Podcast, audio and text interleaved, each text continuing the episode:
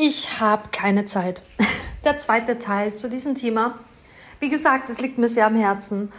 Und ja, was kannst du noch tun? Falls du den ersten Teil noch nicht gehört hast, hören dir unbedingt an. Mm, was kannst du noch tun, um Zeit dazu zu gewinnen? Wie gesagt, wir haben alle dieselben 24 Stunden.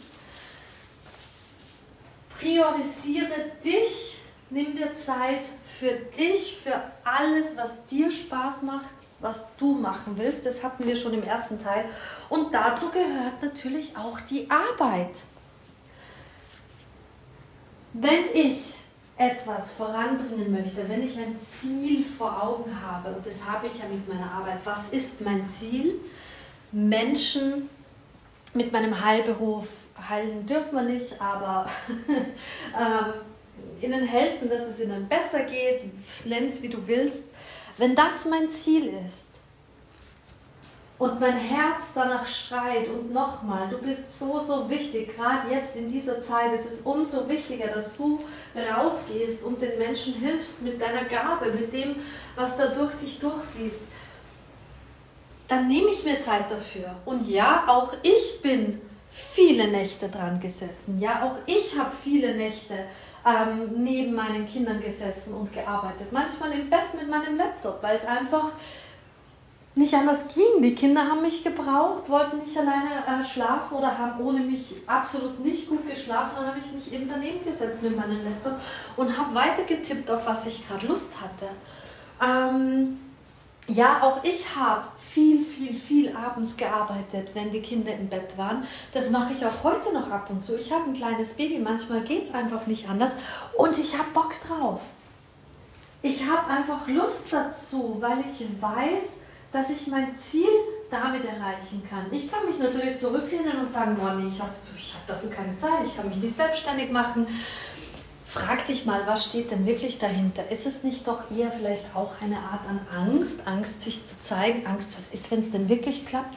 Ganz viele haben mir schon erzählt, hey, ich wollte mich selbstständig machen, dann kam Corona und eigentlich war ich voll froh, ähm, weil ich dadurch nicht konnte, weil ich dadurch so eingeschränkt war, dass ich es erstmal verschoben habe. Ähm,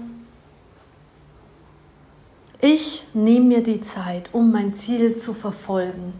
Ich habe immer genug Zeit und mehr und ich priorisiere die Dinge. Das heißt, Haushalt liegen lassen, einen Babysitter organisieren, Freunde, Familie, Verwandte zu fragen, ähm, mehr vorzukochen, um mehr Zeit zu gewinnen. Äh, vielleicht eine Freundin, die auch ein Kind oder mehr hat, äh, vielleicht kann die am Mittwochnachmittag immer alle Kinder nehmen und am Donnerstagnachmittag nimmst du alle Kinder, also auch die Kinder von ihr. Das heißt, sie hat einen Nachmittag frei, du hast einen Nachmittag frei.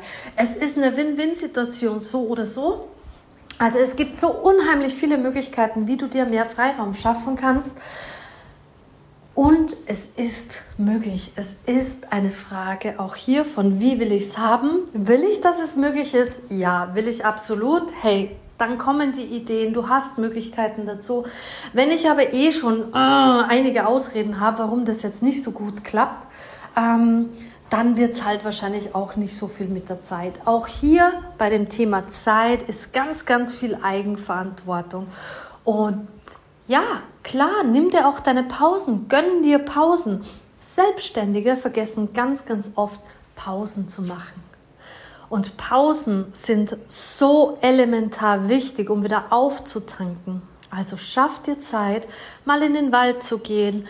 Ähm, mach Dinge, die dir Freude machen. Hör Podcast, lies ein Buch, leg dich nur auf die Couch, mach gar nichts, geh in die Sonne, mach einen Spaziergang, geh ans Meer.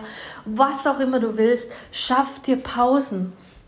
Selbstständig zu sein heißt nicht immer und ständig zu arbeiten, sondern schaff dir Zeit für dich. Das ist so unheimlich wichtig. Auch darin liegt der Erfolg. Ganz viel Spaß dabei!